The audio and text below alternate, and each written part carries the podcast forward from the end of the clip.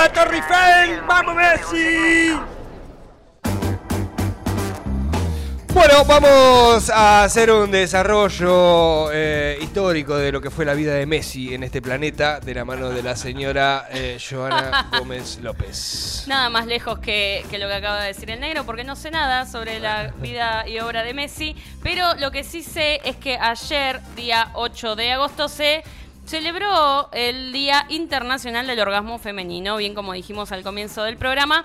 Y eh, considero que es una fecha importante eh, para reflexionar sobre este tema que por muchos años y décadas ha sido un tema tabú. Voy a anotar algo para el final. Anote, tan tabú que a la fecha, es decir, al día de hoy, pleno siglo XXI, todavía existen mujeres que no han experimentado un orgasmo. O peor aún, mujeres que han tenido hijos, que están casadas o en una relación eh, anulando toda conexión eh, con su sexualidad, ¿Eso ¿no? por qué sucede? A ver, pero es, es una cuestión. A ver. eh, de pregunte. cosas. Qué Desde- complicado, desde ¿no? los 13, sí, es incómodo para hablarlo a las Bueno, 12 del esa es la idea, sacar la Y no incomodidad. estando en pedo. Pero, escucha, la necesidad fisio- fisiológica es exactamente la del hombre que la de la mujer, punto y aparte. Exactamente. Así. Hay muchos mitos sobre el orgasmo femenino, por ejemplo, el más conocido que es que los hombres llegan fácilmente y que las mujeres les cuesta un poco más. Bueno, los estudios demuestran que efectivamente hay una diferencia en la respuesta orgásmica entre hombres y mujeres, Sí. pero esta diferencia no es biológica ni fisiológica, sino que es cultural Y también político, diría loco, yo. O Sí. sea, la imposibilidad, o, o- o sea, la- para, para resumírselos un poco y, y llevárselos a, a- a esta tierra, ¿no? O sea, los números son diferentes entre el hombre y la mujer, Sí. no por una cuestión fisiológica, Exacto. sino por una cuestión de, de Social y cultural, política, sociocultural. totalmente. Exacto. Loco, Eh, boludo. el cuerpo, tanto de la mujer como del hombre, eh, está capacitado de, de igual manera para llegar a un orgasmo, solamente que, eh, bueno, durante siglos eh, se reprimió nuestro placer y esto no es algo casual. ¿Por qué? Porque por años y décadas se les hizo pensar, se nos, nos hizo pensar a las mujeres, eh, que el placer provenía de una fuente externa. Bien, de hecho hombre. Hasta hace muy, men. hasta hace muy pocos años, esto es tremendo, el clítoris era el gran desconocido hasta por las propias mujeres.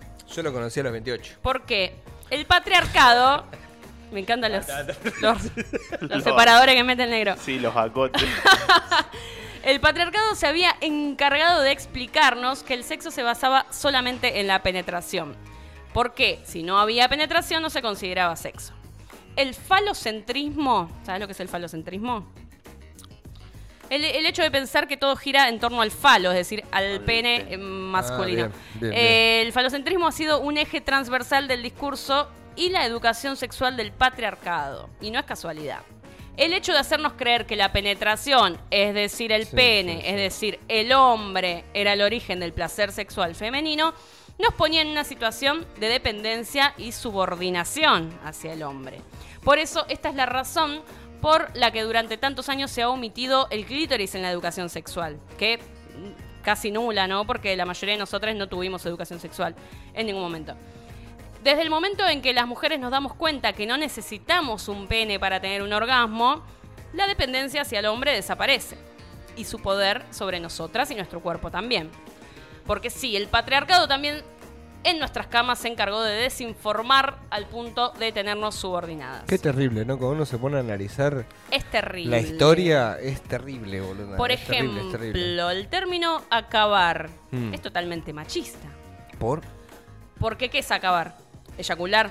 Tener un orgasmo, ¿qué es acabar? No, para vos. acabar es finalizar. Finalizar. Bueno, Finalizar. las mujeres podemos eyacular, tener un orgasmo y no acabamos. O sea, podemos seguir. Esa es la diferencia. El hombre eh, acaba, entre comillas, porque no puede continuar. Es decir, queda ahí. La mujer no. Todo pachucho. Exacto, son todas cosas diferentes. La mujer puede eyacular sin tener orgasmos Mm. y tener orgasmos sin eyacular y en ninguno de los dos casos estaría acabando porque tiene la capacidad de seguir. Así que de acabar, Mm. nada. Ya empezamos desde ahí con los términos mal utilizados. De hecho, el famoso punto G, que casualmente lleva el nombre de un tipo, El punto G, es verdad, hace mucho que no lo escucho. lleva el nombre de un tipo que es Grafenberg, que era un ginecólogo alemán. Qué hijo de puta. Eh, el punto G fue descubierto por la doctora Beverly Whipple cuando notó que hacer el movimiento de ven acá con los dedos a lo largo del interior de la vagina producía una respuesta física en las mujeres. Consideró que esta región podría ser la clave para que las mujeres logren orgasmos durante las relaciones sexuales. Sin embargo, es importante aclarar que el punto G no es realmente una parte distinta de tu anatomía. En lugar de ser un punto separado de tu vagina, el punto G es parte del área clitoral. Esto significa que cuando estás estimulando el punto G, realmente estás estimulando parte del clítoris, el cual es mucho más grande y poderoso de lo que nos han hecho creer. Esta región obviamente puede variar dependiendo de cada mujer, lo cual explica por qué con frecuencia puede ser difícil localizarla. El punto G, eh, cuando se estimula, puede ocasionar la eyaculación femenina y ayudar a las mujeres a lograr un orgasmo vaginal. ¿Por qué? hay diferentes tipos de orgasmos femeninos. Otra cosa que no se sabía. Por esto sí, esto sí que posta, posta, posta, posta, posta, posta, posta, posta, sin mentir, sin soplar y sin mentir, yo lo descubrí hace poco. Bueno. Esto que va a contar Joana. Yo no lo sabía. Diferentes tipos de orgasmos. Por ejemplo, el vaginal, que se estimula sin querer una parte del clítoris. El clitoral, que es directamente estimulando este gran órgano inducido por ejercicio físico. Esto es terrible, es buenísimo y, raro, pero sí puede suceder. ¿eh? ¿Terrible de bueno? Sí, está bueno. Ah, es, como sorprendente, ¿no? Porque estás haciendo, entrenando y de repente, ¡opa! ¿Qué pasó? Eh, el orgasmo durante el sueño. Qué buena onda. El famoso sueño monjado, que también eh, existe. Y también puede existir orgasmos por estimulación de otras áreas sensibles del cuerpo. La realidad es que cada una, cada une de nosotros eh, tiene que aprender a explorar qué sensaciones le resultan placenteras para poder así llegar a experimentar el orgasmo y el descubrimiento del clítoris, que es símbolo de empoderamiento y liberación femenina, porque nos permite estar sexualmente satisfechas sin necesidad de nadie más que nosotras mismas. Por eso esta fecha es importante para reivindicar y aprender sobre el placer, sacando el foco del coitocentrismo y aprendiendo sobre el disfrute. Ahora, Datos que los hombres falocentristas no quieren escuchar. ¿Quieren escucharlos ustedes? Escucha, Roberto. Escucha. Roberto el carnicero.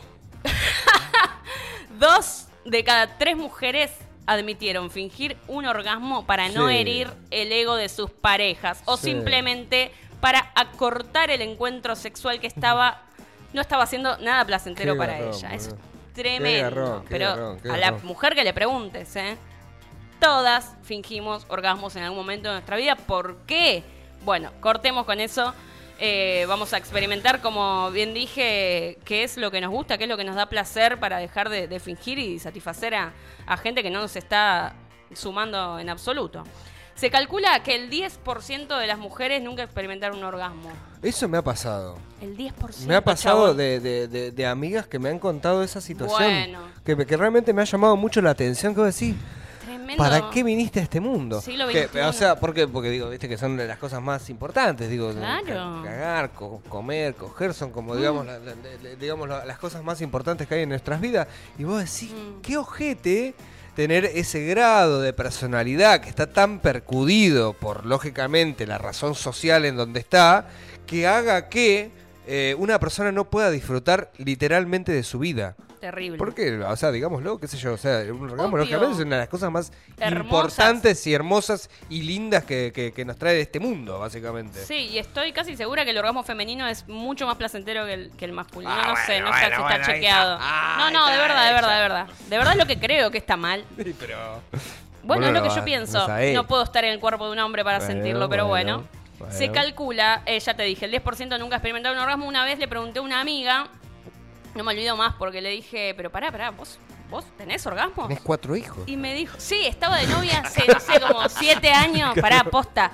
Estaba de novia hace como siete años y le digo, pero vos tenés orgasmos. Y me dijo, creo que sí. No, no. Si crees, es porque no. Yo me he sorprendido, me he sorprendido más de más de una vez de, de, esa situación. Mm. Porque me sorprende, o sea, me sorprende mucho por esto por esto que les decía recién, ser algo tan trascendental en la vida de, uno, de una, mm. eh, y, no haberlo podido experimentar, me, es como que Pero no podemos culpar a las mujeres de esto, sino todo lo que te dije eh, recién ah, es culpa del patriarcado, todo, que no nos, no nos contaron que teníamos este, este maravilloso órgano, este maravilloso poder.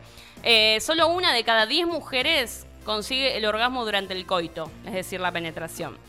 Ya que existen diferentes vías, como te contaba recién, para llegar al orgasmo y la penetración no es de las más efectivas. Para, para todo lo que, lo, que, lo que piensan lo contrario. Una eh, cuestión de ubicación de las cosas, ¿no? Sí, el mete y saca no, no, no sé si es muy. ¿Viste? Hay, hay otras cositas también para experimentar. Todas las mujeres somos fisiológicamente multiorgásmicas, chicas. Todas. Por eso el ¿Qué término significa? multiorgásmica, que lo que te decía recién, que no acabás, seguís. Podés seguir, seguir, tener uno, dos, tres, cuatro, cinco, seis, siete. No hay límites, mujeres, así que no se queden en el primero, que pueden continuar. Eh, otra cosita, un orgasmo masculino dura 5 segundos, mientras que el femenino puede llegar a durar hasta 15. Chicas, por favor, ¿qué están haciendo con sus vidas? No le deje pasar. Claro, es como, no sé, vivir en el centro y no ir al McDonald's. No Ahora, comerte un Sundance. Claro. Eh, ¿Por qué tener orgasmos? Si es que Porque no sí. te, si es que no te convence eh, con decirte que es una explosión de placer adentro tuyo, ¿no? Bueno, tiene otras un montón de otros beneficios. Por ejemplo, durante el orgasmo se emiten químicos vinculados a emociones, como por ejemplo la dopamina, La dopamina. que nos la da la relajación, o la oxitocina, más conocida como la hormona del amor, que nos hace sentir más seguras, más felices, más asertivas y por lo tanto más poderosas. La Por hormona del amor. La hormona del amor. ¿Soy el gato volador? Sí. Tener orgasmos también alivia dolores menstruales y eh, te da relajación muscular. El umbral del dolor cambia y se eleva en algunas partes del cuerpo y funciona como un analgésico natural. Esto es hermoso. Contrarresta el estrés. Mejora tu sistema inmunológico, por lo tanto te enfermas menos. Tu piel luce más sana por la hormona DEA, que es la dehidroepiandrosterona, que segregás durante la excitación sexual.